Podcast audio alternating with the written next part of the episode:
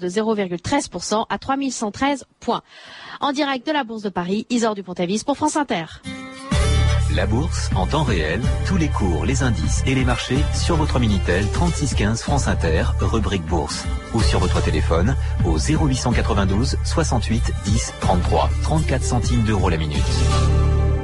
14h03, vous écoutez France Inter, c'est l'heure de 2000 ans d'histoire avec Patrice Gélinet. Bonjour. Bonjour Claire et bonjour à tous. Aujourd'hui, 22 août 1962, l'attentat du Petit Clamart et l'homme qui l'a organisé, Jean-Bastien Thierry.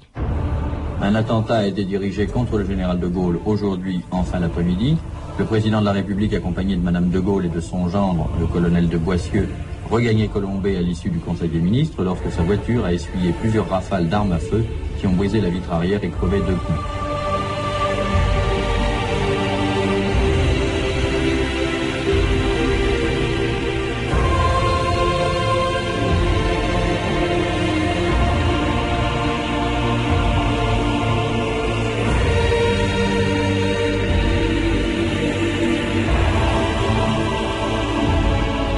2000 ans d'histoire.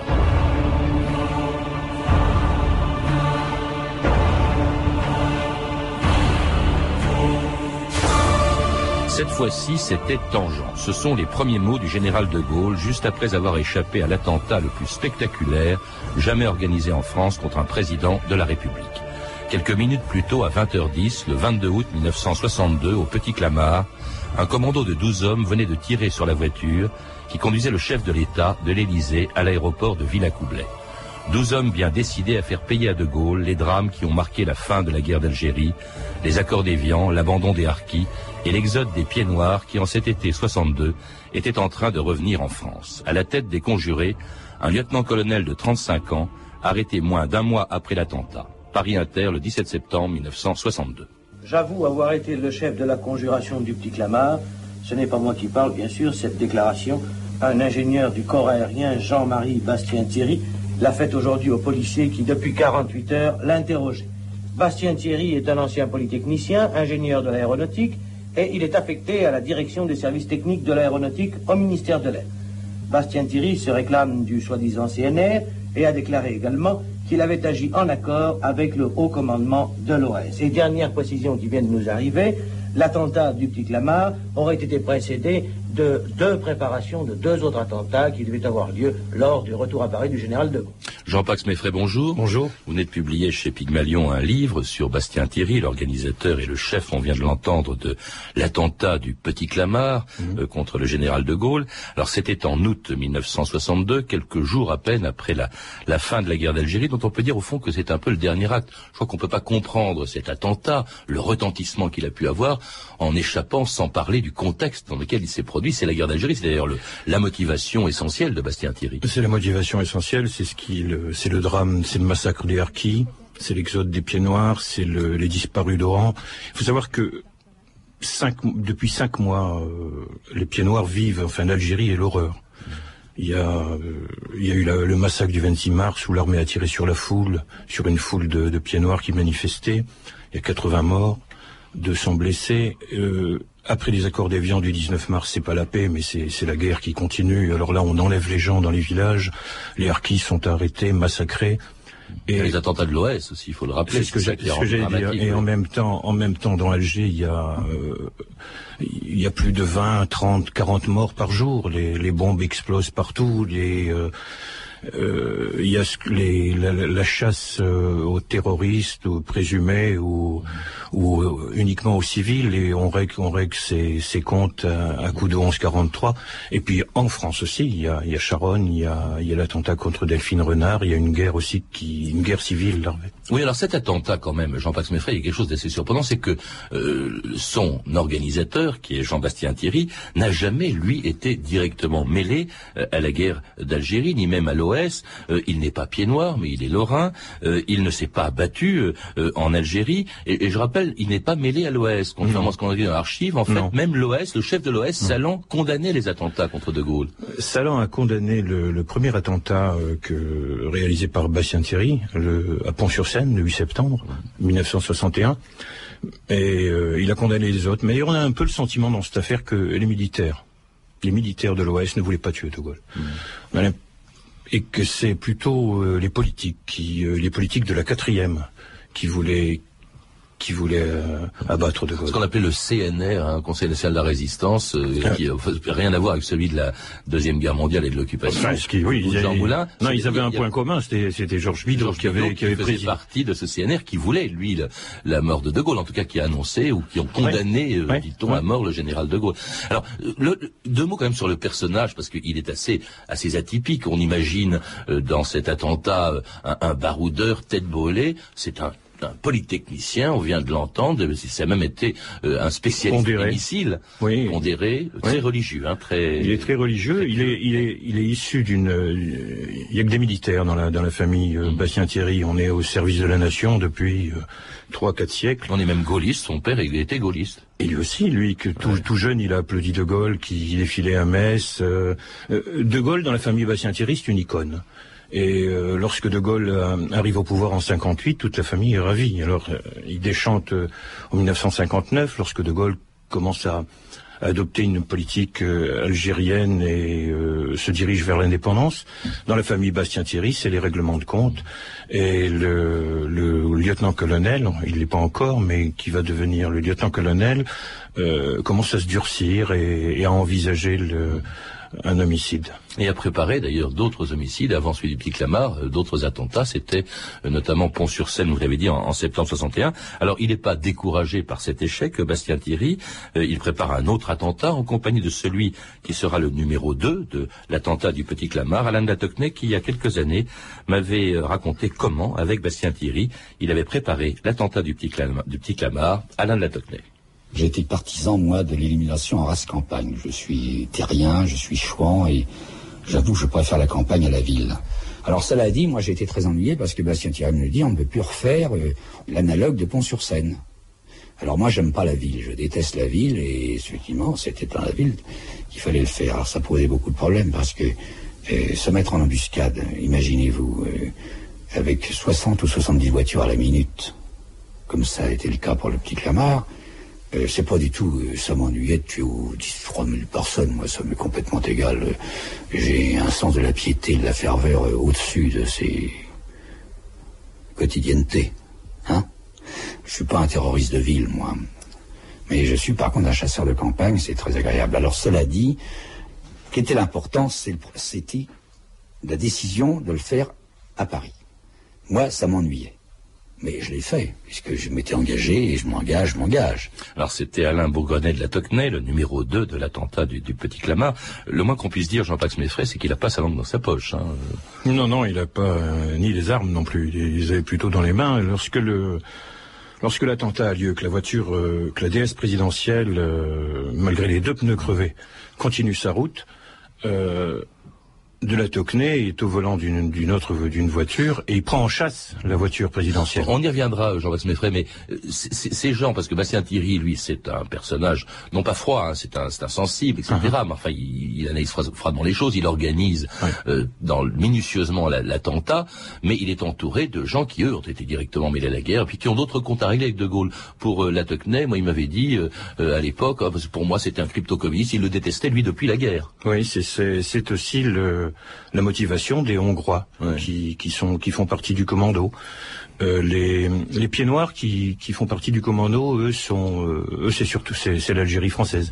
Mais enfin, ils sont tous d'accord sur un point il faut tuer De Gaulle parce que ce qu'ils veulent, c'est bien tuer De Gaulle. Et Bastien Thierry, euh, qui au, devant la cour de justice expliquera qu'il, qu'il s'agissait d'un enlèvement. Euh, masque la réalité. En fait, euh, son, son, désir, c'était de tuer De Gaulle.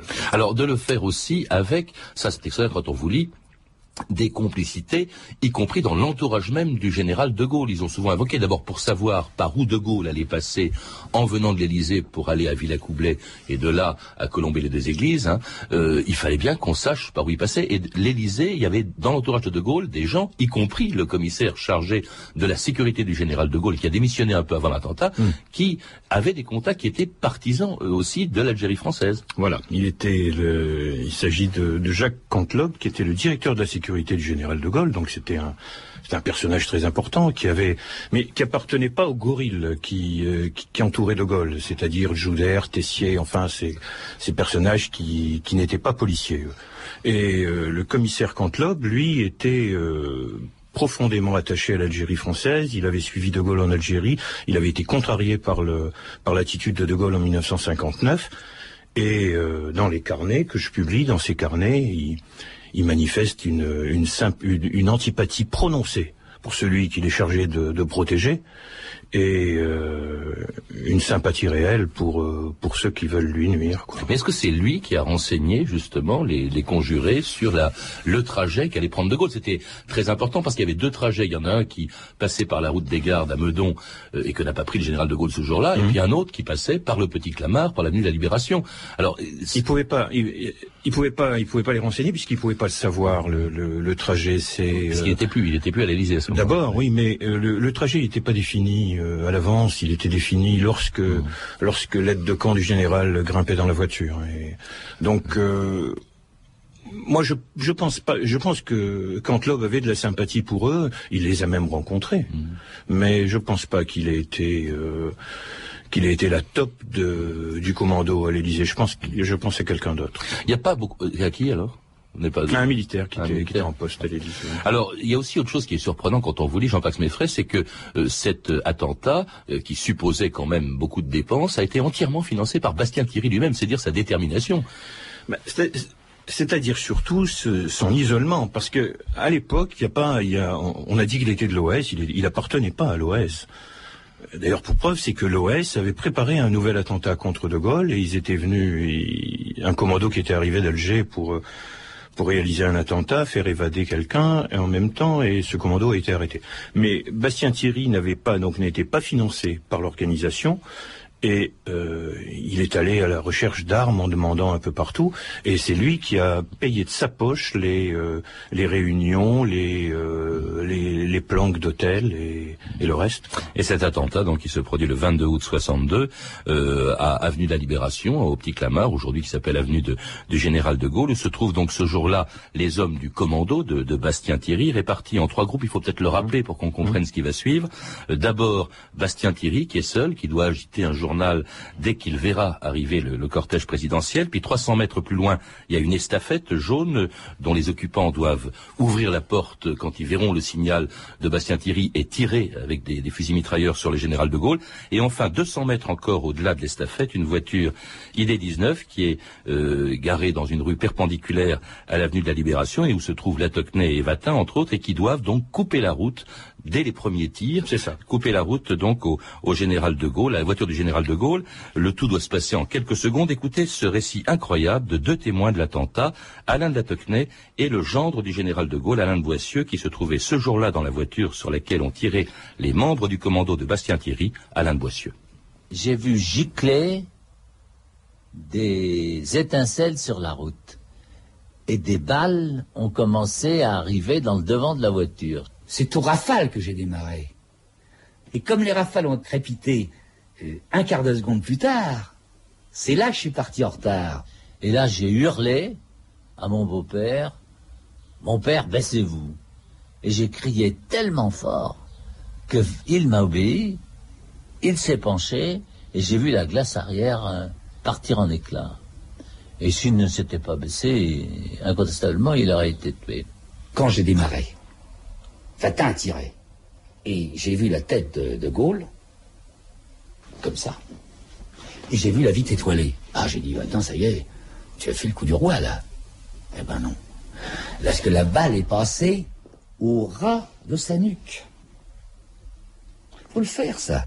C'était les témoignages croisés étonnants de la encore et, du général de Boissieu qui était dans la voiture du général de Gaulle. C'est vrai que de Gaulle a une chance incroyable. Incroyable. Euh, sur ces 500 mètres. Euh, incroyable. Mais on imagine quand même, on essaie d'imaginer donc cette voiture qui est prise sous le feu des fusils mitrailleurs.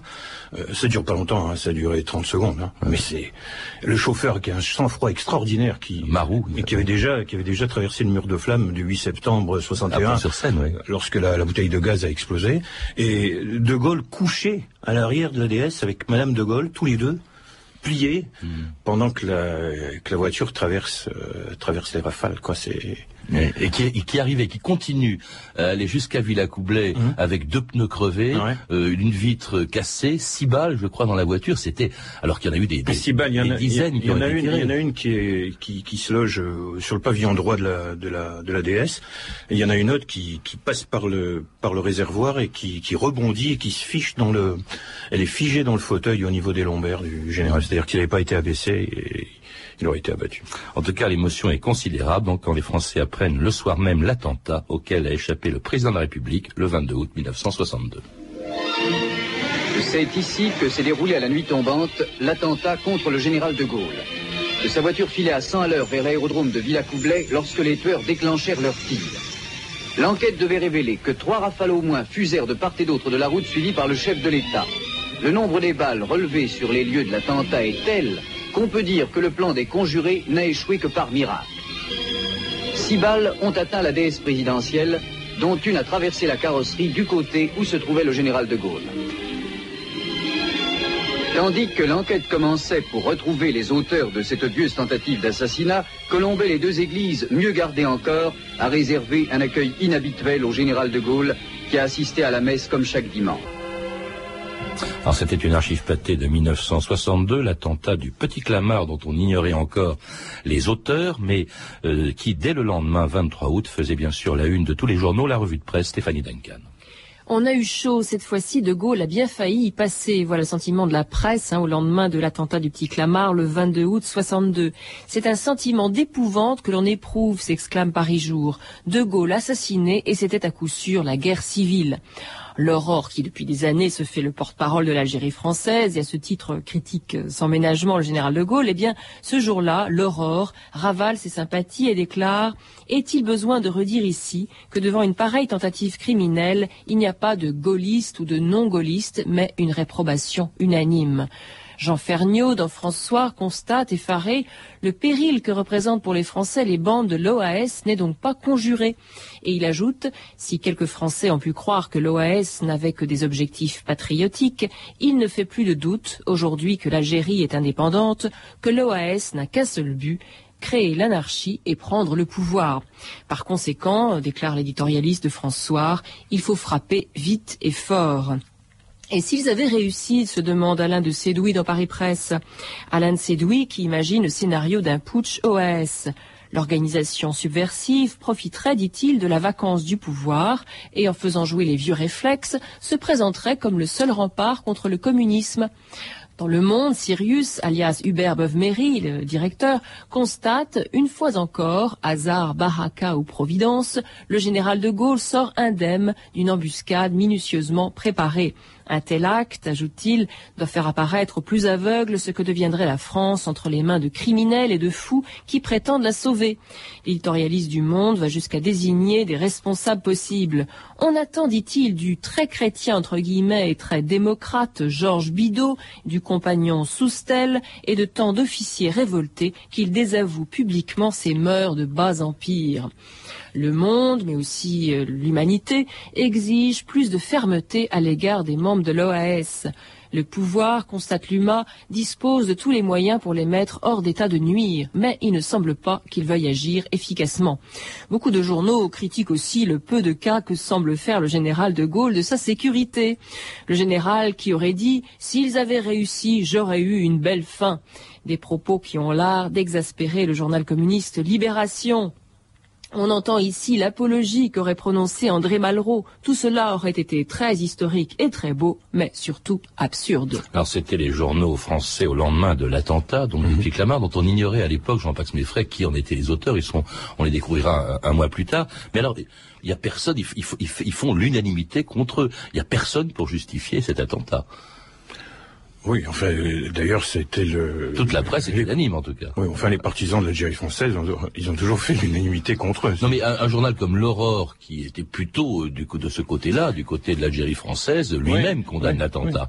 D'ailleurs, euh, vous l'avez dit vous-même, l'OAS, Salan était également, l'avait condamné. C'est ça, Salan avait condamné l'attentat du 8 septembre, Joux avait déclaré, lui, l'autre chef il de était condamné, oui. Il était condamné à mort. Dans sa cellule de condamné à mort, il avait déclaré la fin des combats, mais c'était une autre motivation. C'était le, le problème qui se posait après De Gaulle, c'était euh, qui, qui succédait à De Gaulle si De Gaulle avait vraiment été avait été tué euh, à l'attentat du Petit Clamart? Ben, c'était d'abord un- une transition avec euh, avec le- la présidence du Sénat, quoi. Parce que il y a- c'est que ça fait un petit peu baroud d'honneur. L'attentat, je le rappelle, a lieu le 22 août 62, c'est-à-dire euh, plus d'un mois, euh, un mois et demi après la, la proclamation. L'Algérie française est morte, oui. L'Algérie française est finie, donc ça, ça ne rime à rien. C'est comme une espèce de baroud d'honneur ou un acte de vengeance, en fait. Pour lui, c'est une pour, Pour Bastien Thierry. Thierry, c'est une c'est une autre motivation. C'est d'abord un D'abord, il, accuse De Gaulle de parjure, de mensonge. Il- sa déclaration est terrible. Euh, au tribunal, il fait une déclaration terrible. Il se compare un peu, Bastien Thierry se compare un peu à, à Rommel et Stauffenberg qui avaient fait l'attentat contre Hitler en, en disant qu'ils faisaient une œuvre euh, de... Oui, justement, parce qu'il est arrêté, Jean-Pax Meffray, vous le rappelez, donc euh, en, en septembre 62. Euh, le jugement a lieu en janvier 63 devant un- un- la Cour militaire de justice, qui était un tribunal d'exception. Et là, au lieu de, de se donner des circonstances atténuantes, ce qui aurait peut-être pu atténuer sa peine, là, il fait le procès du général de Gaulle. Je, je vous cite, enfin plutôt, je cite Bastien Thierry, que, dont vous faites la déclaration, dont vous relatez la déclaration dans votre livre. Il parle de dictature. Alors, il il évidemment, il l'accuse de trahison. Il parle et il dit la dictature gaulliste est donc comme les dictatures hitlériennes et communistes, basées à la fois sur le contrôle de l'opinion, c'est-à-dire le mensonge et sur la violence. Comparer franchement De Gaulle à Hitler euh, ou à Staline, c'est quand même, euh, c'est quand même, euh, il pousse ce bouchon un peu loin quand même. C'était c'était l'époque. C'était ses motivations. Il avait euh, et d'ailleurs pour vous montrer à quel point euh, lorsqu'il a été arrêté, d'abord il aurait pu il aurait pu fuir. Il n'a pas voulu fuir. Il n'a pas voulu fuir parce qu'il voulait, il- finalement, il voulait faire cette déclaration. Lorsqu'il a été arrêté, il a été emprisonné euh, à la santé. Un commando euh, avait monté une opération pour le délivrer en hélicoptère. Ça aurait été la première évasion en hélico. Il a refusé et il précise dans son document je veux d'abord faire ma déclaration au procès. Et pour lui, et en même temps, il préparait un nouvel attentat dont il avait transmis les plans à l'extérieur.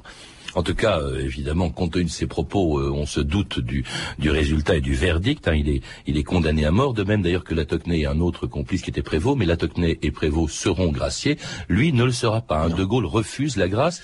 Et alors, en même temps, De Gaulle, selon vous, euh, et selon une déclaration qu'aurait faite De Gaulle, en tout cas c'est tiré d'un livre de Tournou, De Gaulle aurait dit « Les Français ont besoin de martyrs, j'aurais pu leur donner un de ces cons de généraux qui jouent au ballon dans la cour de la prison de Tulle, c'est-à-dire Ouais. les, les, les gens de l'OS. Je leur ai donné Bastien Thierry. Celui-là, ils pourront en faire un martyr s'ils le veulent. Ils le méritent. C'est étonnant cet hommage de de, de Gaulle à, à celui qui vient de tirer contre lui. Oui, c'est étonnant, mais peut-être parce qu'ils étaient un peu pays tous les deux, et puis euh, peut-être parce que son père, euh, De Gaulle connaissait bien quand même, s'était informé de l'histoire de Bastien Thierry, et puis euh, il n'était pas avare de bons mots. Et le père de Bastien Thierry, vous le rappelez aussi, a condamné l'attentat de son fils. Oui, C'est- ça a été, ça a été un drame familial très très important et euh, il est- il n'a pas assisté au procès et il a envoyé, il a demandé la grâce de son fils à De Gaulle, mais la lettre est arrivée le, le lundi matin. Bastien Thierry avait été exécuté quelques heures plus tôt. C'était le 11 mars 1963 au fort d'Ivry. 6h45 ce matin au fort d'Ivry, un homme a été exécuté. Cet homme, Bastien Thierry, le chef des conjurés du Petit Clamart. Il était 6h30 lorsque le sinistre convoi arriva au fort. La nuit s'achevait, il pleuvait, et au moment où le jour commençait à poindre, une salve éclata. Il était alors 6h45. Quelques minutes plus tard, un fourgon quittait le fort et se dirigeait vers le cimetière de Thiais, à 7h10, Bastien Thierry était inhumé dans le carré des suppliciés. Ainsi, une semaine jour pour jour après le verdict, Bastien Thierry a payé, comme on dit communément, sa dette à la société. Il avait 35 ans. C'était la mort de Jean-Bastien Thierry, donc le dernier, euh, d'ailleurs condamné à mort pour raison politique. Le dernier France, fusillé, le dernier oui. fusillé aussi. Euh, ça s'est passé comment au fort d'Ivry? C'est-à-dire, de, enfin d'abord, on est euh, juste après son réveil, il y a eu une messe. Il a, il a servi la messe dans une cellule à côté, euh, une messe dite par l'aumônier de la prison. Il a, il a coupé en deux une hostie en demandant qu'on la donne à sa femme euh, un peu plus tard. Et euh, après avoir communié, il est parti, il est parti au poteau. Il avait mis sa sa, capote d'officier de, de l'air, euh, qui était débarrassée de, de, ses galons.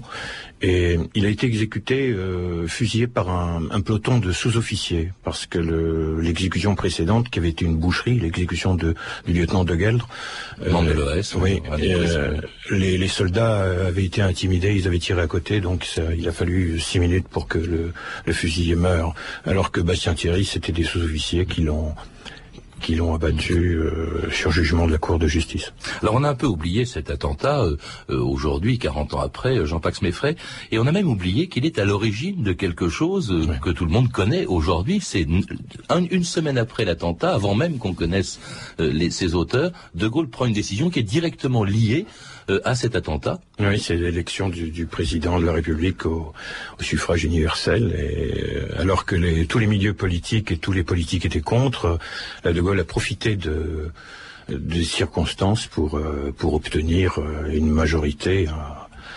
à, cette décision-là. Une modification de la Constitution qui est, qui est donc involontairement provoquée par, oui, par Bastien Thierry. Qu'il avait opposé gravement à, à Monerville. On accusait un peu le Sénat d'être un peu d'être le nid de l'OS à une époque, euh, en tout cas certains sénateurs et certains chefs de attachés parlementaires de sénateurs. Et c'est vrai que de nombreuses réunions de l'OS sont tenues au Sénat. Merci en tout cas Jean-Pax Meffray de nous avoir rappelé cet épisode qui est aussi vraiment le, dernier euh, de la tragédie algérienne, hein, de, la guerre d'Algérie, euh, et que l'on retrouve dans, dans, votre livre Bastien Thierry jusqu'au bout de l'Algérie française, un livre qui a été publié chez Pygmalion. À lire également Les soldats perdus, les, des anciens de l'OS, raconte un livre de Vincent Kivy, édité au Seuil et qui s'intéresse à ce que sont devenus les anciens donc de, de l'OAS. Il fait puis alors Il faut tuer De Gaulle de Laios Marton qui était un des conjurés du Ticlamar édité au, au, Rocher, le témoignage donc de ce Hongrois membre de l'OS qui participait à cet attentat. Et enfin, l'histoire secrète de l'OS de Georges Fleury, publié chez Grasset. Je signale aussi que dimanche 29 juin sur France 5 à 16h10, vous pourrez voir une OAS, une histoire interdite, un documentaire de François Marjolin et Georges-Marc Benamou. Vous avez pu entendre des extraits de l'émission L'Histoire en direct, l'attentat du Petit Clamart, réalisé par Christine Hersugis sur France Culture. Euh, ainsi, il y, a, il y, a, un certain temps, et puis une archive pâtée de 1962, extraite du journal de votre année, distribuée en cassette vidéo par Montparnasse Édition. Vous pouvez retrouver tous ces renseignements en contactant le service des relations avec les auditeurs au 0892 68 10 33 34 centimes d'euros la minute ou consulter le site de notre émission sur franceinter.com. C'était 2000 ans d'histoire, la technique Anne et